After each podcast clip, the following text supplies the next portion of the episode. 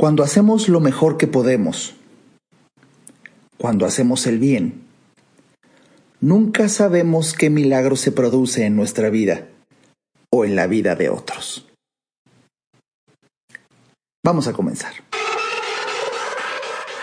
Este es el podcast de Alejandro Ariza. Sean bienvenidos. Bienvenido al episodio 134 de este, el podcast de Alejandro Ariza, un servidor. El día de hoy, de verdad que estoy emocionado porque estoy inspirado en mi libro Siempre hay otra opción. Y sobre todo, puesto que estamos ya muy cerca, a punto, a nada de, de vivir esta, esta conferencia que voy a dar en línea. Voy a dar una conferencia en línea llamada Siempre hay otra opción el próximo sábado 5 de septiembre. Desde las 11 de la mañana y hasta la una y media de la tarde voy a disertar acerca de la ética, porque he de platicar en este episodio, en este podcast, que toda mi vida quise tener dentro de la literatura que Dios me ha permitido producir en alguno de mis libros siempre quise hablar de la ética. ¿Por qué? Pues yo no sé si tú estés de acuerdo conmigo, pero esta materia tan apasionante y tan necesaria normalmente se nos enseña cuando menos nos interesa.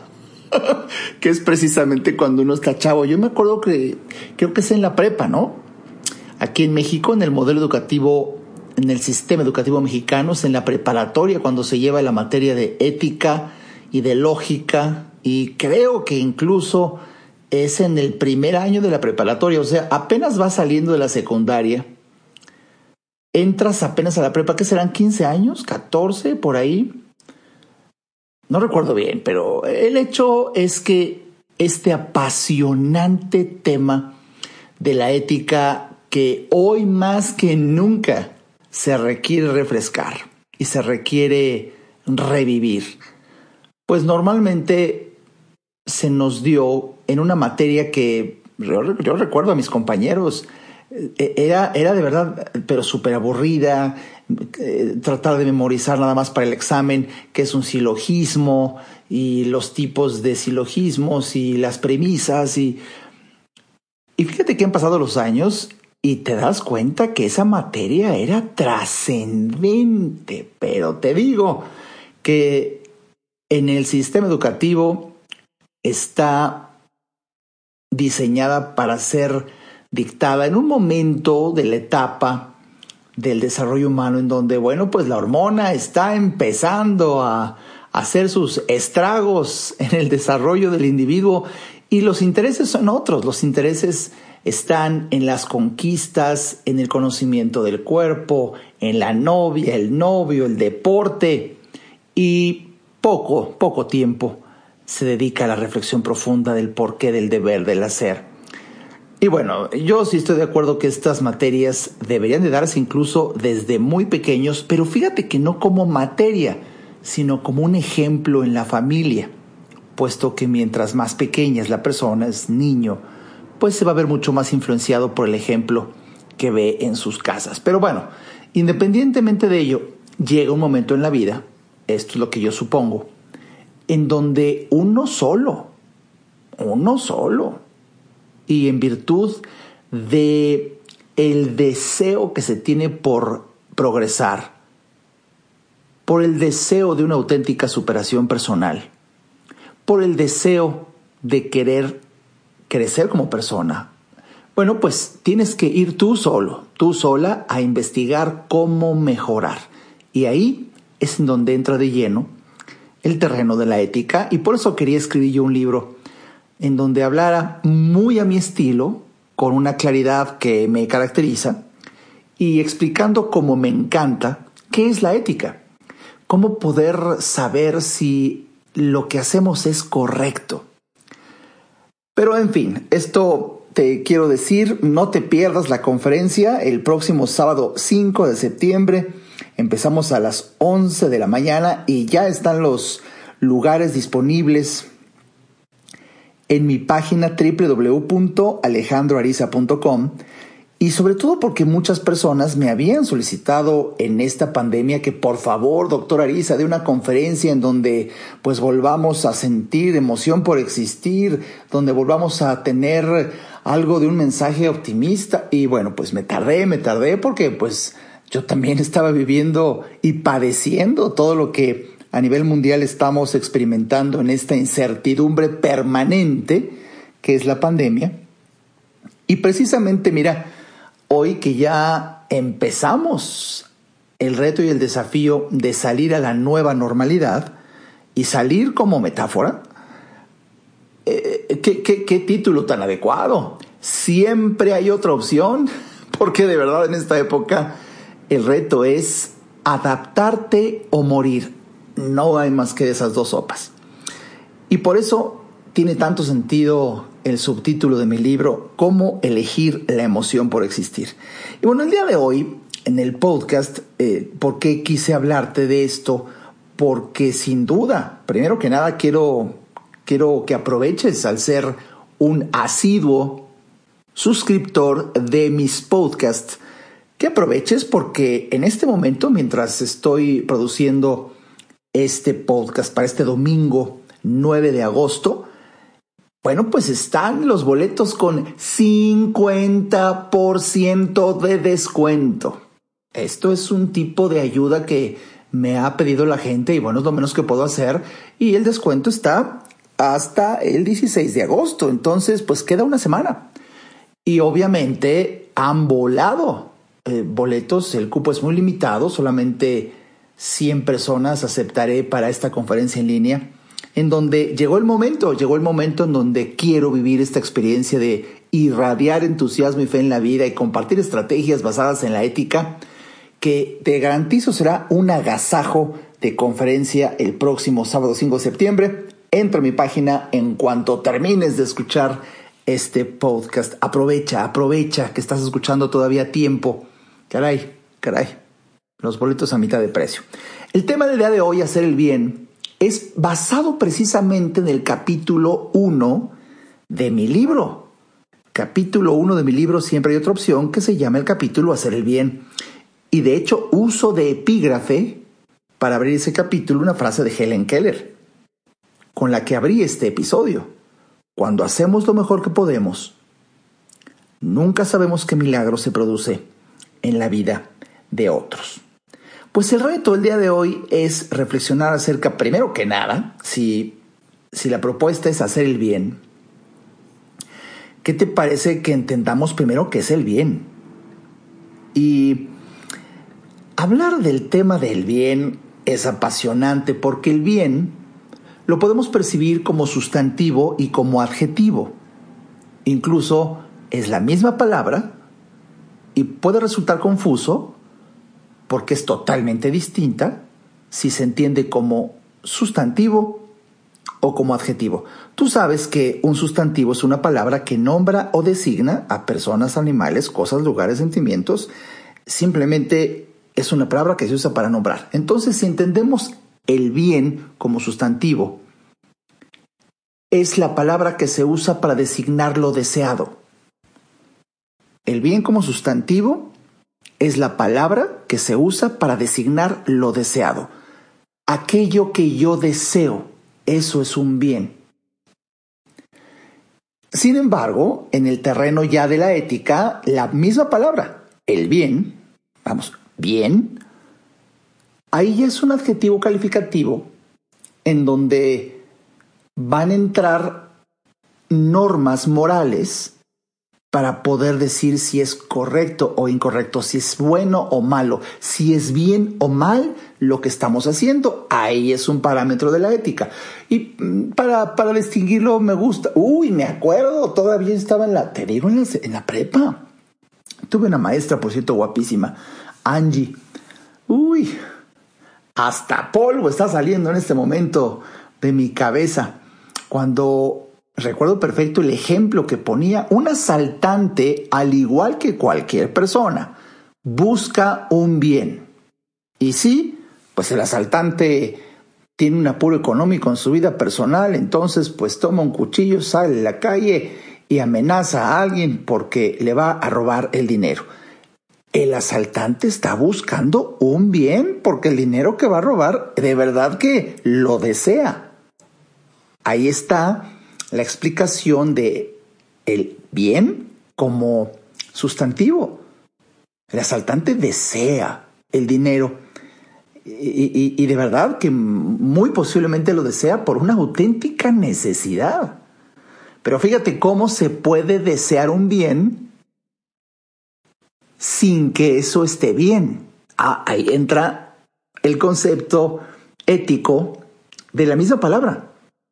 Pero en esencia es otra palabra, nada más que, ya sabes, hay veces los problemas de lenguaje en que se usa la misma palabra para dos cosas distintas.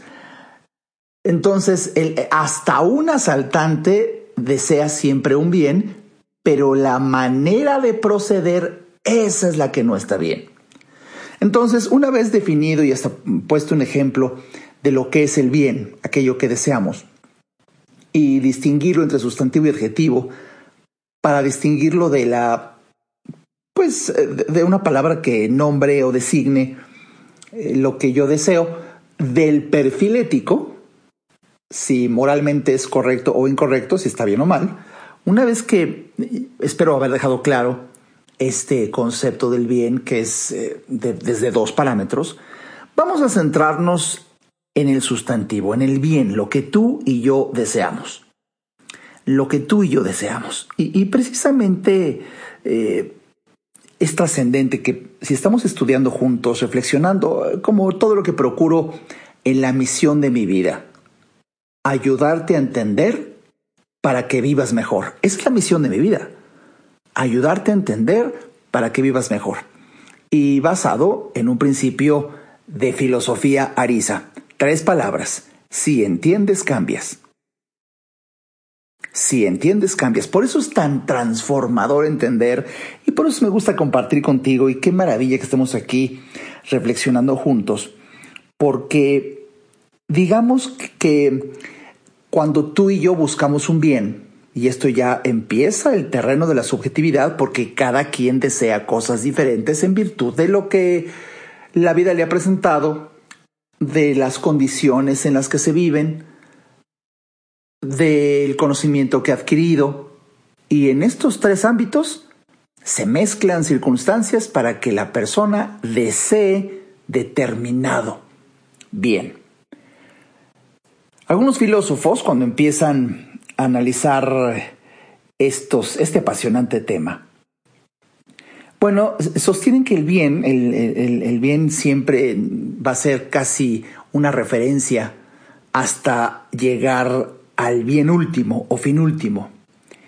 Eh, eh, déjame traducir, eh, porque digamos que el bien último es la felicidad. Pero hay bienes intermedios que te llevan a otro bien, pero no es el fin en sí mismo. El ejemplo, está bien estudiar para trabajar. Entonces el estudio es valioso como medio. Y luego está bien trabajar para mantener a la familia. Trabajar como medio, porque el objetivo es, lo que deseo es mantener a la familia. Y luego está bien mantener a la familia porque eso me realiza plenamente como ser humano. Y ya, ahí se acaba la cadenita. Ya no necesito conseguir otra cosa. Digamos que la realización personal, en este ejemplo, si mantener una familia es un ejemplo para ti, es realización, habrá alguien soltero que sea ermitaño y que su realización personal sea estar cinco años adentro de la cueva de una montaña hasta que tenga la iluminación de una idea. cada quien, cada quien. Pero siempre hay un fin último. Por lo menos desde el apasionante mundo de la filosofía, esta es la percepción de Aristóteles. Aristóteles, e-, él decía que el fin último es la felicidad. El bien supremo para Aristóteles es la felicidad. Todos estamos deseando, a fin de cuentas, la felicidad. Y, y yo estoy de acuerdo con ello. Aquí, aquí en mi filosofía de vida estoy totalmente de acuerdo con ello. Aquí lo que hay que interesar, reflexionar es que muchas veces ya llegamos. muchas veces ya llegamos. Ya estás feliz, ya, ya sientes felicidad con eso que estás haciendo. Ya, hijo, ya. Pero bueno, ahí ya entra el ego, la mercadotecnia, el, el liderazgo mal entendido. Y ve por más, y tú puedes, y eh, sé imparable, y tú vas a lograr. Así yo era hace como unos 20 años. Pero no, no, no. Bendito Dios, uno va descubriendo otros niveles de conciencia y se asoma la virtud de lo suficiente. Se asoma la virtud de lo suficiente. Y es cuando tú dices, de verdad que soy feliz. Me siento feliz con determinado objetivo, eh, con determinado bien que yo deseaba. Y por cierto, ya lo tengo. Entonces, hermano, hermana, disfruta y ya pero nuestro ego, nuestro ego se mete y nuestro ego es el que te va a decir, oye, pero podrías ganar otro poco más de dinero, ¿no? Oye, pero podrías bajar otro kilo, ¿no? Oye, pero podrías marcarte un poquito más y que se ve el músculo mejor, ¿no? O podrías correr un kilómetro más para que amarre, ¿no? el ego, el ego nunca te va a permitir vivir en paz porque siempre va a desear más. Y por eso cuando tú descubres que tú no eres un ego, que de hecho ahora vino a mi mente uno de los principios básicos de un curso de milagros, la vida consiste en tener la oportunidad para que te demuestres que no eres un ego. Imagínate, es un principio de un curso de milagros. La vida entera consiste en el tiempo que tienes como oportunidad para demostrarte que no eres un ego. Uf, uf, nada más ve el desafío que pues tienes la vida entera. Y algunos los agarró la muerte sin descubrirlo. Abrigo la esperanza y abrazo la ilusión que cuando leas mi libro de El verdadero éxito en la vida más allá del ego sea un empujoncito para darte cuenta de esta bendición. Y así vivas más momentos de paz en la conciencia del ya llegué, ¿no? En la conciencia de ya es suficiente. El bien que yo deseo es el que ya vivo. Y así estoy experimentando felicidad. Y, de verdad vale la pena esta sensación de realización personal e, en decir, soy feliz con este cuerpo, con estas finanzas, con esta familia, con estas condiciones. Suficiente. Oye, pero podría ser más, podría ser mucho mejor. Sí, correcto. Y si se da, qué bueno, pero ya no lo busco como como una búsqueda imperiosa para mi propia realización personal, sino como una opción en el pulimiento de mi desarrollo. Pero eh, a, lo que voy, y espero que, con, esta, con estos minutos que hemos reflexionado tú y yo, tengamos ya de entrada la idea. El bien es aquello que deseamos. ¿Y cuál es la propuesta que yo te quiero hacer el día de hoy? ¿Qué te parece que tú te conviertas en el bien que otra persona desea. Así, estás cordialmente invitado, cordialmente invitada a ser amable. Vamos a un corte y regreso para analizar este reto y este desafío. Nuestra amabilidad. Ayudarte a entender para que vivas mejor esa es la misión porque solo hasta que el ser humano entiende, cambia. En un momento, regresamos al podcast de Alejandro Ariza. No hay que ir a terapia cuando se tienen problemas, porque todos tenemos problemas. Hay que ir a terapia cuando quieres resolver tus problemas. Si te interesa tener una charla conmigo, a mí me encantará compartir reflexiones de vida que puedan ayudarte a ver la vida distinta entra a www.alejandroariza.com y en el botón del menú Alejandro Ariza, ahí se despliega un submenú que dice consultas. Haz clic ahí y tendrás toda la información para ver si en tu destino está que podamos charlar. Para mí será un placer ayudarte. Toda mejora implica un cambio, pero recuerda, solo si entiendes, cambias. Continuemos escuchando al doctor Alejandro Ariza.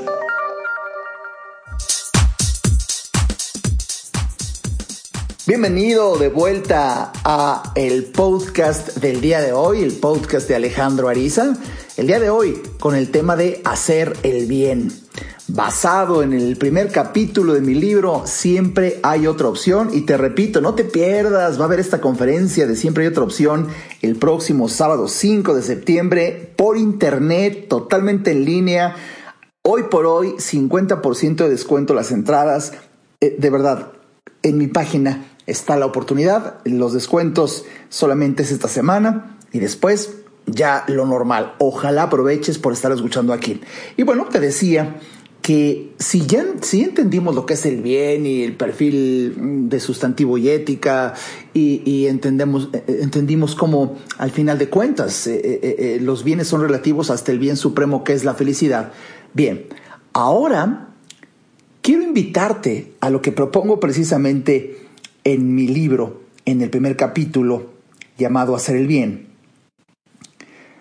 Cuando descubrimos eh, un fenómeno muy interesante, eh, pero cuando buscas el amor y la felicidad, éstas te eluden con gran facilidad, pero cuando te conviertes en ellos, están ahí precisamente.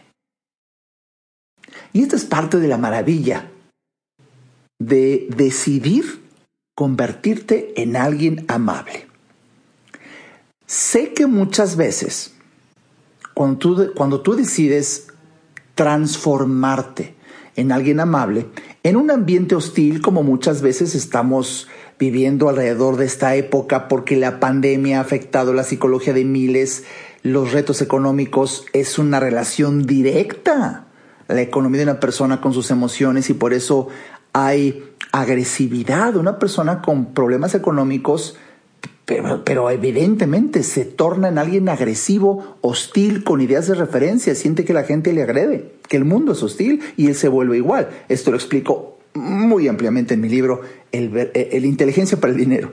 Ahí, lo explico. Pero a, lo que voy es que en, en este mundo que estamos viviendo hoy en día, es necesario, por eso quise hablar de este tema el día de hoy, sacar fuerza de donde sea.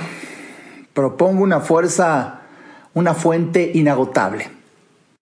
Dios. De verdad, eh, eh, creas en, Él o no, una fuerza superior o lo que tú quieras, pero cuando tú, cuando tú crees en Dios, en, en esta dicha mm, de esta fuerza creadora, y a través de tu oración, a través de tu meditación, a través de tu silencio, puedes tener contacto con Él Pídele la fuerza para que logres ser amable o más amable, porque ahí te conviertes en el bien que los demás desean. Partimos de la base de que la abrumadora mayoría de la gente normal desea ser tratada en forma extraordinaria. Desea ser tratado como alguien único y especial. Y ese es el encanto, ¿sabes? Ese es el encanto que tienen las personas en donde a través de su trato, de su educación, de su cortesía, de sus palabras, de su desenvolvimiento hacia los demás, hacen sentir al otro único, especial, lo hacen sentir bien. Y eso, eso, hermano, es algo que se aprende. Nadie nace, mira, nació un amable. No, nace un niño o una niña. Y ya luego con las elecciones y el conocimiento que va teniendo en la vida, podrá elegir ser amable o no. Y algo hermoso es que cuando tú, de verdad, a través de lo que haces, yo no sé a qué te dediques, pero si entendemos a el bien desde un fin supremo, que es la felicidad, ¿Te has dado cuenta que lo que tú haces quizás sea un bien intermedio para que otro siga caminando hacia el bien último, que es su felicidad? Y eso que tú haces en tu trabajo favorece que el otro llegue a experimentar felicidad. Imagínate qué hermoso descubrir esto y qué orgullo debes de tener por dedicarte a eso a eso que te dedicas. Y, y, además, cuando lo haces con maestría y una tercera persona puede observar que eso a lo que tú te dedicas le hace bien a otro, incluso te va a querer imitar.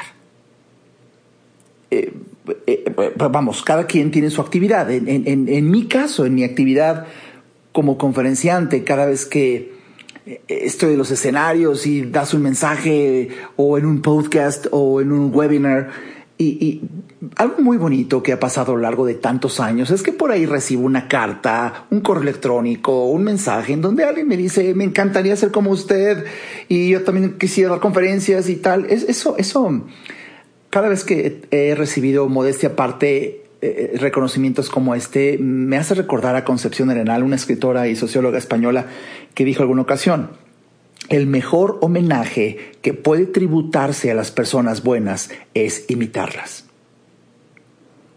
Y aquí lo interesante, lejos de este bello concepto de esta escritora, es el concepto de, la frase de personas buenas. Y, y de eso se trata. Una persona buena es quien hace el bien. Una persona buena es quien hace el bien. Y de verdad que debes de sentirte maravillosamente bien cuando te dedicas a hacer el bien. Una frase que cito en ese capítulo de mi libro eh, es de Ludwig van Beethoven. Él dijo alguna ocasión, no conozco ningún otro signo de superioridad que la bondad. Fíjate, no conozco ningún otro signo de superioridad que la bondad. Y tiene un encanto, caray tiene un encanto convertirte en alguien cuyas palabras, cuyas acciones, cuyos pensamientos están enfocados en que otro se sienta bien. Hagas lo que hagas, te dediques a lo que te dediques y de verdad hacerlo tanto, pero tanto que se convierta en tu segunda naturaleza. Ya así eres. Y, y por supuesto que esto hace que te conviertas en alguien amable. Ahora mismo no recuerdo en qué otro libro, en qué otro capítulo explicaba yo lo que es la amabilidad, que si yo juego con la palabra eh, y la divido, es la habilidad de hacerte amable. Amabilidad, la habilidad de hacerte amable. Y hacerte amable es que desarrolles cualidades en ti que a otros se le antojen amarlas. Ándale, déjame te lo repito. Bueno, no, porque puedes tú echarle para atrás. Es un podcast. y, y esas cualidades son las que, si las tienes, qué maravilla. Y si no, se pueden adquirir, hijos, se pueden adquirir. Esa es la dicha de tener una segunda naturaleza. Tomás de Aquino, monje dominico medieval, fue el que dijo qué bendición que el ser humano se puede hacer a sí mismo una y otra vez. Es la creación de una segunda naturaleza en donde en, en, la adquisición de un hábito, al, al ya incrustarlo en lo más profundo de tu ser, ahí ya te hiciste. Y ahora, si tú no eras amable, ahora lo eres. Y hoy más que nunca se necesita que alguien desarrolle esas cualidades. Y si tú me dijeras, Alejandro, y concretamente como cuáles, agrado, educación y afecto hacia los demás. Tienes que hacer algo. Y esto puede ser desde las palabras que usas, desde el, eh, el, tono, el timbre, el tempo, el volumen de tus palabras, el cómo observas a la persona, si es prudente en su momento una palmada en la espalda, o no, el simple hecho de escucharle, una enorme cantidad de virtudes que el ser humano necesita conocer. Y el paso número uno que yo te podría recomendar en esta introducción de tan apasionante tema, hacer el bien, es reconocer que necesitas conocer esas características que a otro se le antojan amarlas. Por eso te conviertes en amable y así estás haciéndole el bien a otra persona. Déjame ponerte un ejemplo burdo, común y corriente, pero que de verdad puede aplicar muy bien a este sentido. ¿Cuál es el éxito de una compañía como es American Express? American Express tiene la capacitación en su personal número uno a nivel mundial en el trato al cliente vía telefónica. No existe prácticamente otra empresa que tenga un entrenamiento tal. Si tú eres tarjeta bien, te estarás de acuerdo conmigo. Y si no eres, hasta por curioso, un día llama American Express como que vas a investigar lo que se necesita para una tarjeta y vas a ver lo que te hace sentir la persona que te contesta. Buenas tardes, le atiende Jasmine. Gracias por llamar a American Express. ¿En qué le podemos servir? Oye, mira, te enseñan a hablar despacio a pronunciar las palabras completas, tener un tono amable, sonreír en el teléfono, aunque no se vea tu sonrisa, se percibe tu sonrisa. Fíjate que hoy que pues todos tenemos por por inteligencia y por respeto a la salud de todos usar el cubrebocas, pues mucha gente extraña ver la sonrisa, pero con el cubrebocas puesto puedes percibirla. ¿Por qué? Por la manera en que habla la persona, por las palabras que te profesa. Eh, eh, siguiendo con el ejemplo de American Express, cuando si eres tarjeta bien, te hablas para algún pendiente, tienen el entrenamiento, ya son palabras que les dicen, tienes que decirlo así, se les entrena.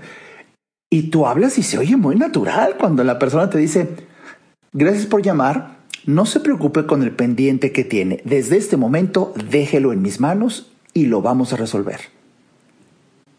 Oye, mira, normalmente una persona puede creer que tiene un problema, porque su tarjeta no pasó, porque mm, eh, tuvo ahí algo con el plástico, no sé, era un problema banal, pero problema. Y qué hermoso escuchar que alguien te diga, a partir de este momento déjelo en mis manos, lo vamos a resolver. Oye, pues ya hasta te acomodas y a ver, pues a ver, es, te hace sentir bien.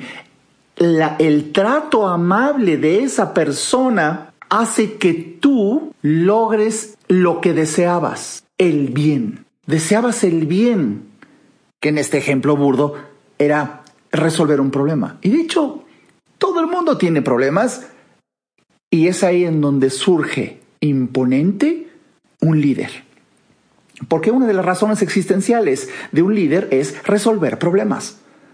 Pero hay maneras. De por sí ya es una dicha resolver problemas. Pero la manera en que lo resuelves, los médicos. Cuando un paciente va a ver al médico con dolor, con angustia, con incertidumbre, puedes ir a ver una eminencia y ser un patán. Sí, lo va a resolver porque pues es muy bueno pero sales con otro dolor, nada más te lo cambió. Su trato, su angustia, su imprudencia. De hecho, ay, a como me encantaría que se sucediera una capacitación específica para los médicos, porque los médicos con las palabras que usamos tienen que estar tan bien pensadas, en un timing tan perfecto, vamos, hasta los gestos pueden hacer sentir bien al paciente o todo lo contrario. yo recuerdo cuando mi santo padre, mi santo y sabio padre, afamado cardiólogo mexicano, yo de niño me, me, me dolía la paz y estaba enfermo y bueno, además estaba esperando que llegara mi papá. Desde que sonaba el claxon me acuerdo que mi papá estaba llegando, ya ahí yo empezaba a sentirme bien. Y de repente cuando llegaba que ya había pasado por medicinas, impecablemente bien vestido de repente, que eso importa mucho, y más en un doctor. Entra, me ve, yo veo a mi papá y simplemente recuerdo como si fuera ayer. Me clava la mirada y hace un chasquido con los dedos y me dice, en este instante te vas a curar. No, pues ya me sentía bien te llegó, lo decreta, su actitud. Eh, oh, qué palabras que simbolizaron el bien que yo quería. Mi papá lo amé, fue amable. Unas características en su forma de comportarse, de vestir, de actuar, su voz, el chasquido, la seguridad. Es lo que yo deseo cuando me sentía mal. Y qué hermoso que alguien pueda representar eso para otra persona. Este podcast es una invitación para que tú seas así para otra persona. Y es, puede ser tu hijo y tu esposa y tu colaborador del trabajo, tu papá, tu mamá, con quien sea, con un desconocido. Y si alguien te critica por decir, ¿y ahora, ¿y ahora qué? Ahora muy amable. Pues es que, es que es lo que hoy necesitamos. Miguel de Cervantes Saavedra alguna ocasión dijo, al bien hacer jamás le falta premio. Y es que de verdad, cuando uno hace el bien a los demás, algo se transforma dentro de nosotros mismos. Se altera profundamente nuestra identidad y con ella nuestra cosmovisión. Incluso vemos diferentes a los demás. ¿No te ha pasado cuando ves una película de amor que te toca y, te, te llega? ¿O una conferencia y sales y todo el mundo es bello, todo el mundo es bueno, la vida es hermosa. ¿Qué pasó? Si estaba igual hace tres horas y no opinabas así, algo se transformó en ti al sentir una invitación a hacer el bien. Y de verdad, de verdad eh, tiene un encanto hasta para un bien propio, no tan solo a los demás. es, un, es, un, beneficio que, que eh, se convierte en un círculo virtuoso porque haces el bien y, y ese hecho, el hecho de hacerlo, es un bien para ti. Marco Tulio Cicerón, político y escritor, alguna ocasión dijo, cuanto mejor es una persona, más difícilmente sospecha de la maldad de los demás. Y esta es la puerta que yo, Alejandro Ariza, creo, abre hacia el paraíso aquí en la tierra. Que pueda salir sintiendo que los demás son buenos y no que salimos a un mundo amenazante. ¿No crees que hoy más que nunca lo necesitamos? ¿No te ha pasado que ahora con la pandemia a, millones de personas se les, se les ha hecho, eh, se les ha generado una sensación donde, donde, el enemigo es el otro, el malo es el otro, cual el que sea. Tenemos que romper con eso. Y lo más hermoso de esta propuesta que te traje el día de hoy es que lo podemos romper eh, empezando eh, con lo que uno decide ser. Ser amable para, para hacer el bien. Y estoy convencido que esta actitud, esta sonrisa que se percibe aunque no se vea, estas palabras de aliento, esta llamada telefónica hace a ese amigo que hace mucho que no le habla simplemente para decirle, hablaba para decirte, oye, por cierto, ¿cómo estás?